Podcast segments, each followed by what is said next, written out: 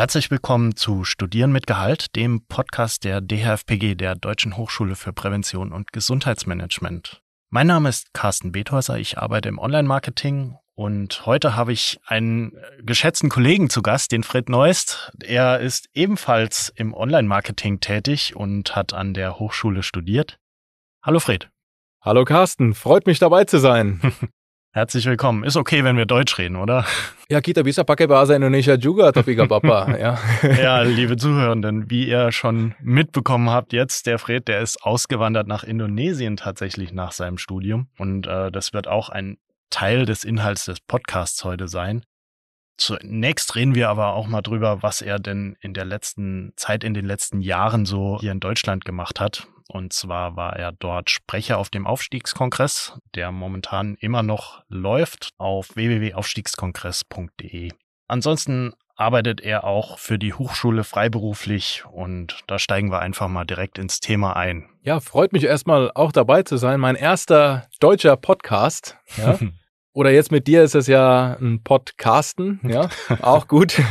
Also bin froh, jetzt in Deutschland zu sein, derzeit jetzt schon wieder ein paar Monate. Nach einer langen Zeit, ja, sechs, sechs, sieben Jahre jetzt schon in Indonesien und bin, ja, wie du sagtest, oft auch mal wieder in Deutschland und auch auf dem Aufstiegskongress. Das ist so das Highlight des Jahres immer für mich und äh, bin jetzt auch freiberuflich stolz bei der BSA und Deutschen Hochschule tätig und machen jetzt gerade, weil ich bin jetzt ungefähr seit zehn Jahren im Online-Marketing und es war eigentlich immer so ein kleines Träumchen, auch mal Leuten dann was beizubringen und es weiterzugeben. Ich glaube, nach zehn Jahren kann man das so langsam mit allen Höhen und Tiefen. Und äh, deswegen waren wir jetzt auch hier bei der Programmentwicklung dabei für ein Online-Marketing-Managerin-Programm.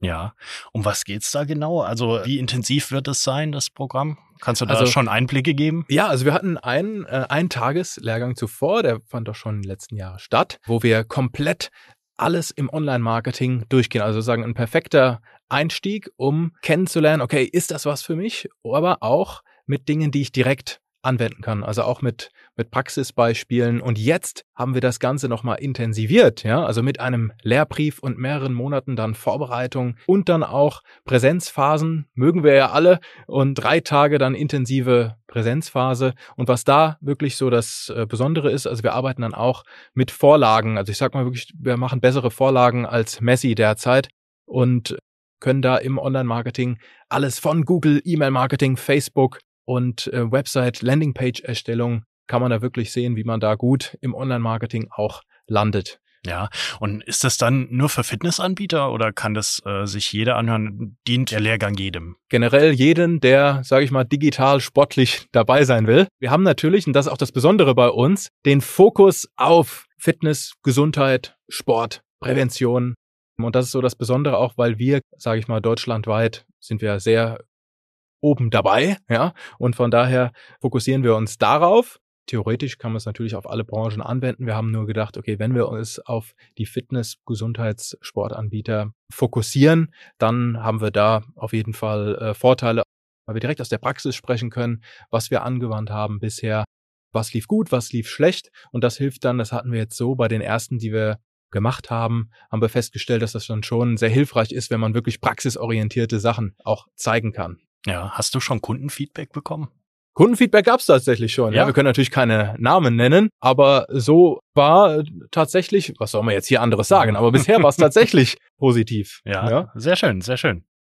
Ja, und dieses Wissen aus dem Lehrgang, das gibst du ja auch an andere weiter in deinen Vorträgen auf dem Aufstiegskongress und auch schon die letzten Jahre hast du das weitergegeben. Was waren denn da so die, sag ich mal, die, die Schlüsselthemen der letzten Jahre? Also die Hauptthemen tatsächlich, das war dann auch 2017, war der erste auf dem Kongress, den ich gehalten habe und dann auch 2018. Und es war tatsächlich immer mehr und wer hätte gedacht, dass sich das bewahrheitet, ja, dass tatsächlich das mit den Vertikalvideos umso erdrückender wird, ja, dass die Leute immer fauler werden, das Handy in unser geliebtes Kinoformat zu bewegen. Ja, ist ja auch eine starke Kontraktion im Bizeps, wenn man den, das Handy rumdrehen muss. Aber dass das tatsächlich dann so durch die Decke geht mit TikTok, Reels und jetzt äh, YouTube Shorts, dann ist das natürlich schon heftig, ja. Und das war immer so ein Thema und sag ich mal, das ganze holistische Marketing und auch das E-Mail-Marketing bis heute immer noch höchst effektiv ist. Ja, ja. Und in dem Vortrag dieses Jahr geht es ja auch speziell um vertikale Videos und den Content. Was ist denn da so die Kernbotschaft in deinem Vortrag? Ja, die Kernbotschaft, so ähnlich wie auch der Titel ist, ja, Vertical You Need, ja. Also im Prinzip, wenn man jetzt sich auf Videos fokussiert, kann man auf allen Kanälen mittlerweile schon vertikal gehen. Also nicht 16 zu 9, wie es zuvor immer war, oder auch YouTube, kinotypische Format, sondern 9 zu 16. Also tatsächlich einfach nur Hochformat.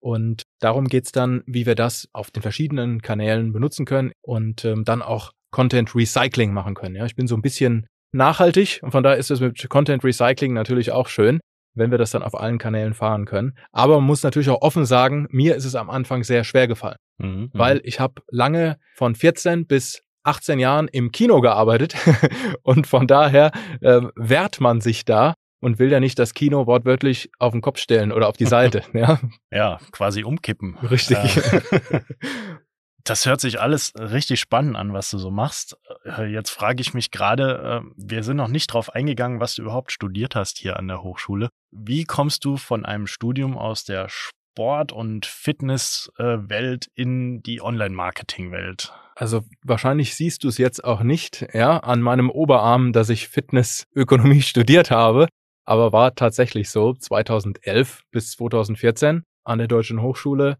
Fitnessökonomie studiert und ähm, da auch, sage ich mal, die ersten Impulse bekommen und die erste Inspiration.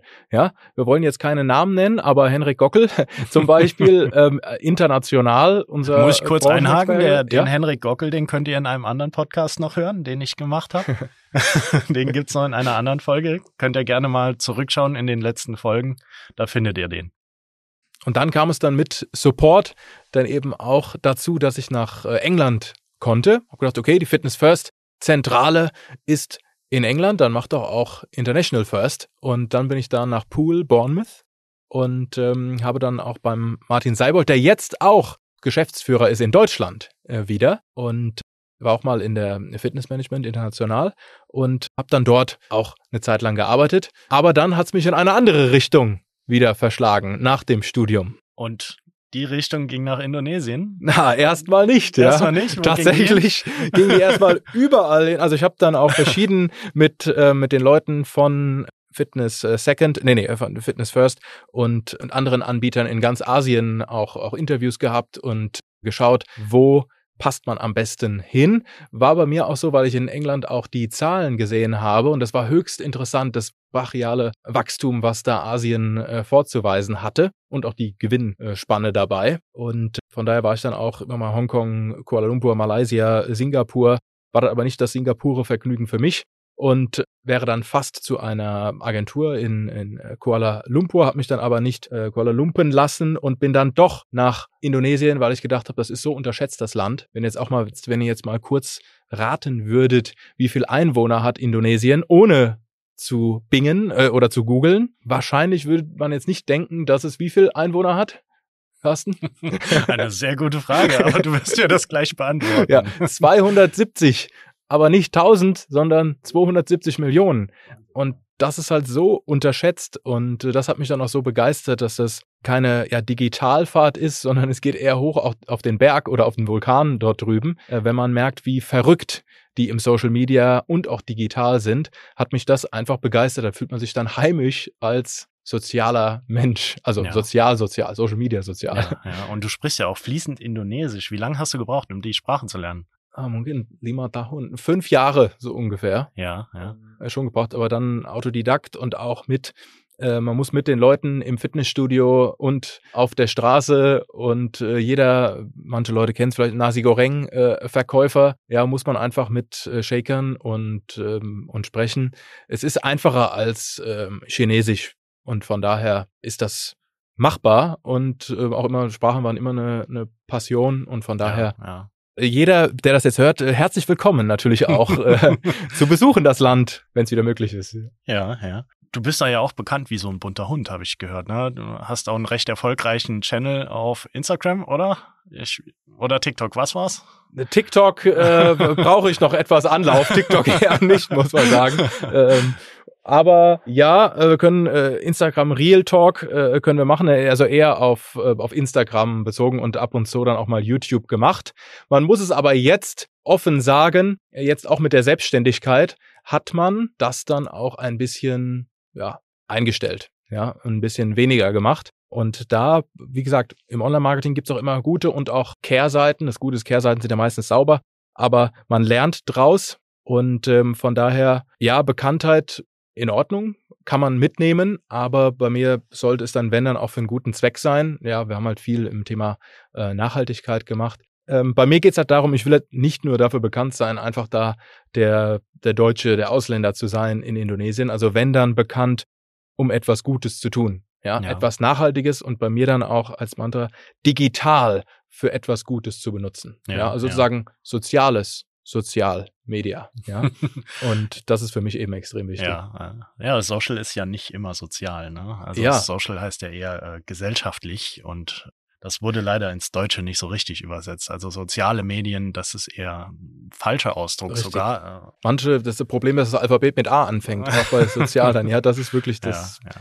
ja gerade, gerade was Social Media angeht, durch die Anonymität ist die, das Sozialverhalten, denke ich, nicht mehr so gegeben. Ja, viele Keyword-Warrior dabei, muss man wirklich sagen. Du hast eben gesagt, in Indonesien gehen die total ab auf das Thema Social Media und äh, sind da auch richtig stark aufgestellt. Würdest du sagen, Indonesien ist besser digital aufgestellt als Deutschland oder wo sind da die Unterschiede? Sehr gute Frage. Also ich würde sagen, dass Deutschland von der Arbeitsweise besser aufgestellt ist in Bezug auf Zeitmanagement, in Bezug auf Koordination, in Bezug auf Struktur. Da sind wir Deutschen einfach besser. Und das merkt man umso mehr, wenn man auch ähm, in Indonesien ist. Und ich habe, muss man natürlich auch offen zu sich selbst sein, so durch sechs, sieben Jahre im Ausland verliert man so ein bisschen, sag ich mal, diese äh, deutsche Arbeitsweise. Und was halt eben bei den Indonesiern, und ich will das jetzt auch in mir selbst, sage ich mal, charakterbildend verbessern, dass man das Beste aus beiden rausholt. Das heißt, man hat diese deutsche Arbeitsweise, aber man muss sagen, da sind die Indonesier eben einfach ein bisschen besser. Ist so diese, ja, dieser Mut zu tun. Also das heißt, es wird nicht so, man hat natürlich auch den Vorteil, keine Datenschutzgrundverordnung, ja, aber insbesondere einfach die Kreativität und den Mut, ganz viel zu tun, auch wenn es vielleicht nicht perfekt ist und wenn es nicht 100% politisch korrekt immer ist. Ja, das heißt, in Deutschland wird man ja schon fast verurteilt, wenn man täglich eine Instagram-Story macht. Dann ist, oh, was macht der? Also der hat ja nichts zu tun, dass der die 15 Sekunden Zeit hat am Tag. Also nein, der muss lieber arbeiten. Und in Indonesien gehört das zum guten Ton, zu sagen, wo man ist, Privatsphäre technisch Natürlich ist die Fähre dann eher untergegangen, aber es ist trotzdem in Indonesien, sage ich mal, so ein bisschen freiheitlicher und durch dieses viele private Ausprobieren auch, probieren die Brands, die ganzen Unternehmen da extrem viel aus. Also zum Beispiel ein Fakt, Indonesien die hatte die höchste Nutzungsrate bei Instagram Stories ganz am Anfang. Es war dann so ein Zweikampf zwischen Brasilien und, ähm, und Indonesien, aber wie im Fußball 7 zu 1. Indonesien verliert öfter mal, ja. Ähm, Brasilien verliert öfter mal. Äh, ja, okay, aber da halt mal den Ball mal flach jetzt äh, und bleiben beim Thema Social Media. Wenn da so viel geht in Indonesien, gibt es eventuell einen Trend, den du schon erkennen kannst, den es in Deutschland noch nicht gibt? Ja, das ist sehr interessant, denn wir sind ja auch zeitrechnungstechnisch, ja, fünf bis sechs Stunden vor in Asien. Von daher sind wir natürlich immer ein bisschen früher. Nein, im Ernst. Ähm, man merkt besonders bei, bei Facebook und Instagram damals, Indonesien war sehr häufig auch ein Testmarkt, in dem Features früher freigeschaltet wurden. Ja, außer mhm. mit der äh, Musik. Das war tatsächlich dann in ähm, anderen Ländern früher. Aber ansonsten merkt man es besonders bei Story damals, wurde das früher freigeschaltet in Indonesien. Der Testmarkt, der Evolved, entwickelt sich immer schneller in Indonesien. Das heißt, man hat das schon damals gemerkt, wenn es um das Thema mit jetzt vertikalen Videos geht, dass das einfach viel schneller ausprobiert wird. Äh, TikTok war schon damals relativ schnell und jetzt mache ich mir sogar noch selbst Vorwürfe, ja, dass ich bei TikTok nicht ganz am Anfang mit dabei war, weil man halt eben dann auch urteilt und denkt, ach nee, das ist ja wirklich nur eine sehr, sehr junge Zielgruppe, die da zu finden ist. Aber jetzt merken wir ja auch, dass TikTok wie damals Instagram ja auch wieder älter wird und reifer. Und dass es eben dann auch Sinn macht für jetzt, wenn man eine bestimmte Zielgruppe hat, dann es eben auch zu nutzen. Aber man merkt es generell, wenn es auch darum geht, jetzt äh, Videoentwicklung, Content Development, dass da einfach, man hat natürlich diesen Stereotypen wie beim Soundsystem vor Augen, dass die immer alles ausprobieren und die Kamera in der Hand haben.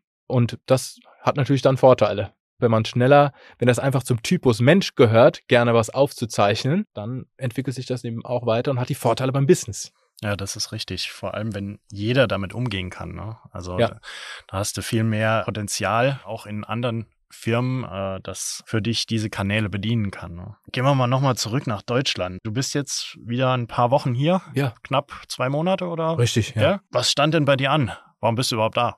Ich bin jetzt mal wieder da. Ich habe das für mich gemerkt. Also ich bin ja dort drüben selbstständig in Indonesien und das war wirklich eher so ein Rock around the clock. Ja, wenn das besonders darum geht, wenn man jetzt im Online-Marketing im Agenturleben ist, dann ist das wirklich Agentur-Fokus auf die Uhr, ja. Dann ist wirklich, ähm, dass man da manchmal 12, 14, 16, 18 Stunden dran ist. Und ich habe jetzt einfach mal wieder Deutschland gebraucht, um ein bisschen wieder zu mir selbst, zu den deutschen Tugenden zu kommen und besonders jetzt mit äh, Zeitmanagement, mit akkuratem Arbeiten ja, dass man diese wenige Zeit, die wir haben, sind ja leider nur 24 Stunden am Tag, dann eben auch umso effizienter nutzt. Ja, und das natürlich auch Gründe wie Familie. Und der Grund war eben auch, dass wir den Lehrbrief fertigstellen für den Online-Marketing-Managerin. Ja, dass wir das fertigstellen und auch noch so an Programmen arbeiten können, dass ich jetzt eben auch eben bei der BSA und bei der Hochschule einfach mal noch ein bisschen persönlich Gesichter sehen, ist besonders zu dieser Zeit halt eben auch wichtig und ähm, eben da im direkten Austausch wieder zu stehen,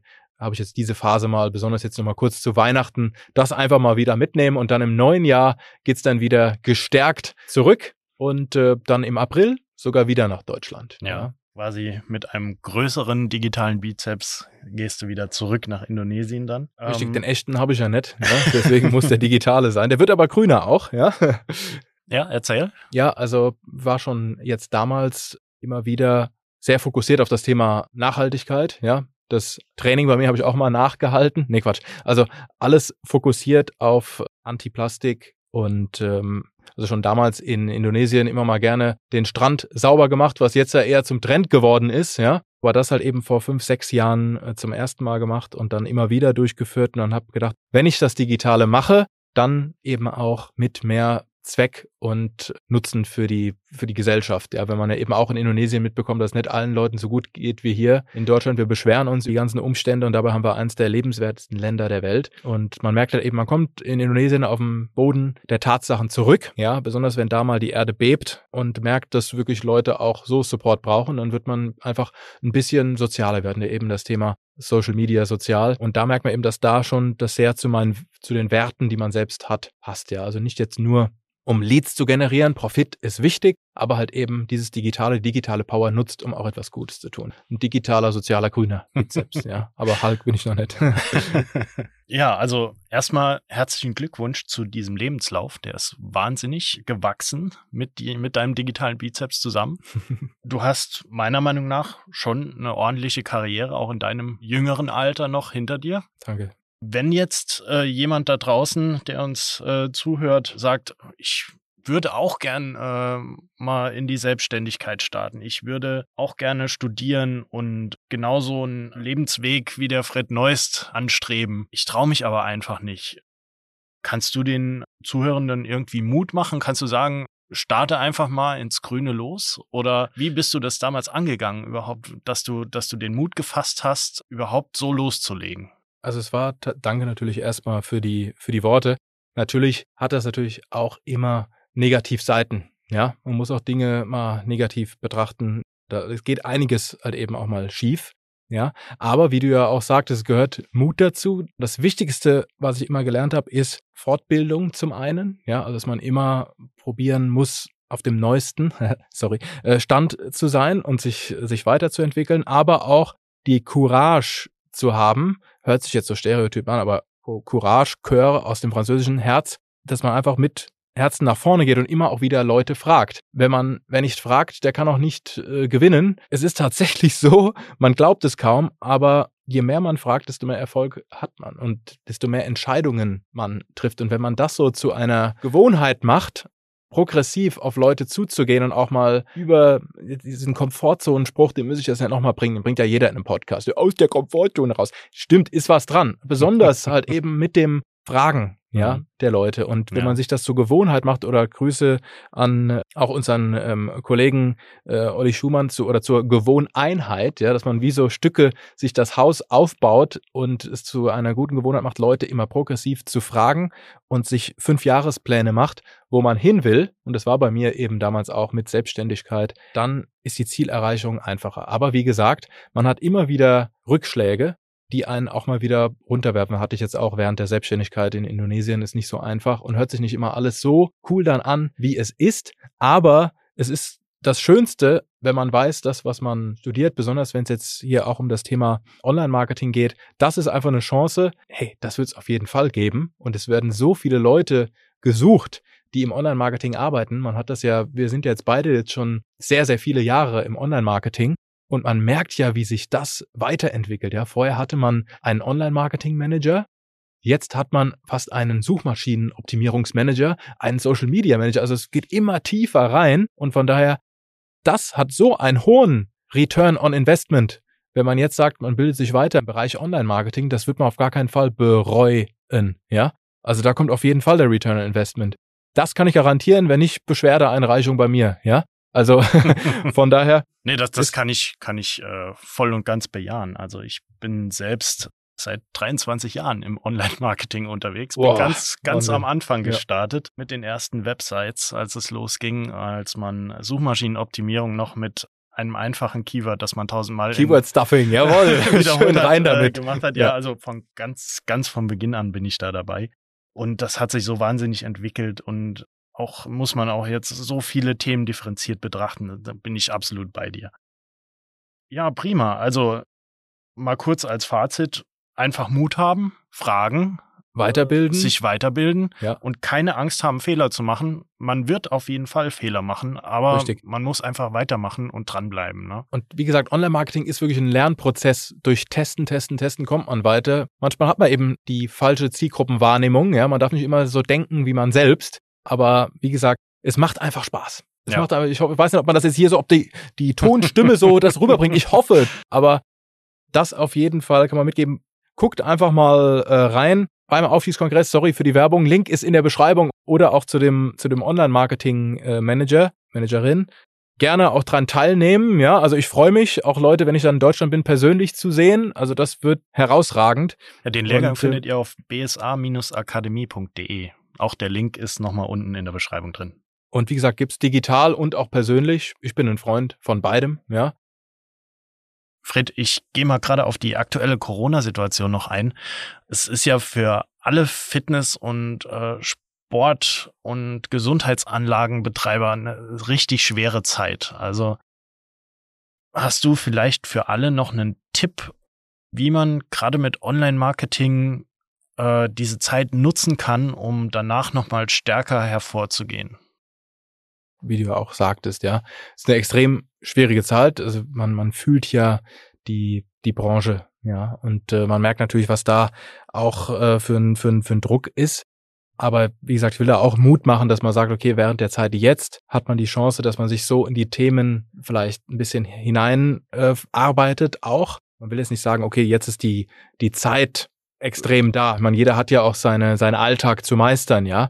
Aber man kann trotzdem probieren, jetzt diese Zeit einfach zu nutzen, um sich neue Themen anzueignen, um dann, wenn es wieder richtig losgeht, da auch mit dabei zu sein im Spiel. Das heißt, ähm, wenn man schon immer mal überlegt hat, gut, ich optimiere die Webseite, ich ähm, optimiere ähm, Suchmaschinenmarketing, ja, dass man einfach sich nach und nach jetzt in dieser Zeit dort ein bisschen weiterbildet und sich hineinfuchst, um dann, wenn es wieder richtig losgeht, dann auch mit dabei zu sein in der Pole Position. So hart es jetzt auch, auch klingen mag, aber das ist jetzt auch meine subjektive Meinung, dass man trotzdem probieren kann, jetzt wenn es ein bisschen ruhiger ist, ja, dass man das einfach nutzt, um ähm, digital sich äh, weiter ja. zu bilden, ja. Ja. Das ja, ist da, schon, da bietet sich der Lehrgang der BSA-Akademie zum Online-Marketing-Manager ja auch an, einfach an, um genau dieses Wissen auch mal aufzubauen. Ja, und auch vollkommen. Und dann natürlich, um an der Webseite so ein bisschen zu optimieren, ja.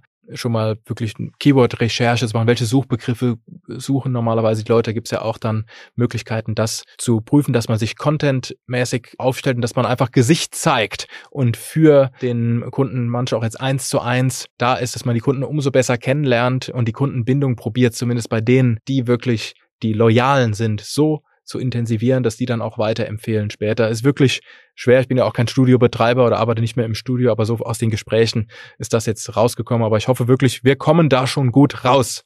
Und ja. ich hoffe auch, dass digital und dieser Mix auch zwischen Online-Training und aber auch im Studio. Wir müssen das Gesicht zeigen. Ich habe das jetzt auch gemerkt, wo ich jetzt wieder in die in Studios gegangen bin. Das muss einfach sein. Man fühlt sich anders, wenn man echte Gesichter sieht und echte soziale Interaktionen. Ist das wahre? Und ich hoffe, dass wir uns da wirklich, dass wir gestärkt da rausgehen können. Ja, und das werden wir. Bin ich optimistisch. Fred, wo siehst du dich eigentlich langfristig? Also, was denkst du, wie sich das jetzt die nächsten 10, 20 Jahre entwickelt? Ja, ich habe ja jetzt schon zwei Seelen, ja, also Deutsch und Indonesisch. Also auf jeden Fall zwischen Deutschland und Indonesien. Hast du ja schon mal gemeint, wo denn? In Kasachstan, ne? also auf jeden Fall abwechselnd. Äh, sorry geht auf jeden Fall raus an äh, Greta Thunberg, weil ich muss ja dann auch ab und zu äh, fliegen. Ich werde das aber offsetten, ja, mein äh, Carbon Footprint. Aber mir ist es wichtig, auf jeden Fall einen anderen Fußabdruck zu hinterlassen, einen guten äh, für die Gesellschaft. Ich will auf jeden Fall oft auch in Deutschland sein, auch hier bei BSA und Deutscher Hochschule, Aufstiegskongress und Co. Das gehört zu mir dazu. Ich bin da äh, dankbar und das, man fühlt einfach, wenn die Chemie stimmt, ist das äh, auch einfach was, was man sein Leben lang dann äh, mitnimmt. Und mir macht das einfach Spaß, auch zu unterrichten. Aber dann halt eben diese Praxis aus Südostasien dann eben auch mitzunehmen ja, und immer wieder auch vielleicht mit Trends zu kommen und mit, du fragtest ja langfristig und ich probiere Dinge jetzt auch nachhaltiger zu sehen. Ich weiß, bei manchen Leuten kommt immer so dieses Thema Nachhaltigkeit, ach nee, noch so einer, aber es geht wirklich darum, dass man es so nutzt, wie gesagt, bei mir ist es jetzt das Thema, wie kann ich, und das wird jetzt eine der größten Lebensaufgaben für mich, wie kann ich Nachhaltigkeit, Gesundheit, was wir hier machen, ja, Prävention, digital und Technologie im besten verbinden. Ja, also zum Beispiel, daraus, wenn jemand das jetzt hört und hat da Bock drauf, ja, einfach äh, kontaktieren, äh, bitte, weil es braucht immer Mithilfe und Leute mit der gleichen Energie dahinter, auch natürlich nachhaltige, erneuerbare Energie. Äh, und zwar als Beispiel, ja, dass wir haben so viel Plastik in Indonesien, ja, können wir stolz drauf sein, die Nummer eins und auch noch kein äh, Pfandsystem. Mein Ziel ist wirklich, und das ist so als ein großes Ziel, dass wir das mit der Regierung zusammenarbeiten, was wir jetzt schon auf anderen Ebenen machen, mit der indonesischen Regierung da ein Pfandsystem durchzubekommen. Automaten und dass man es dann so einfach auch die Leute konditioniert, wenn du Plastik abgibst, kriegst du dafür einen Monat im Fitnessstudio, ja, oder kriegst eine, eine Versicherung dabei. Das ist jetzt so das große Ziel. Also wenn das jemand hört, hey, I'm ready, Freddy, ich will mit an Bord vom nachhaltigen Schiff, ja, auch gerne äh, kontaktieren. Also dieses Digitale, was man jetzt erlernt, für etwas Gutes nutzen, das ist wie so eine Lebensaufgabe. Das ist kein, was man mal so ja, das nebenbei man macht. nicht mal gerade so. Ähm, ne? Das ist ein, ein, Lebensziel.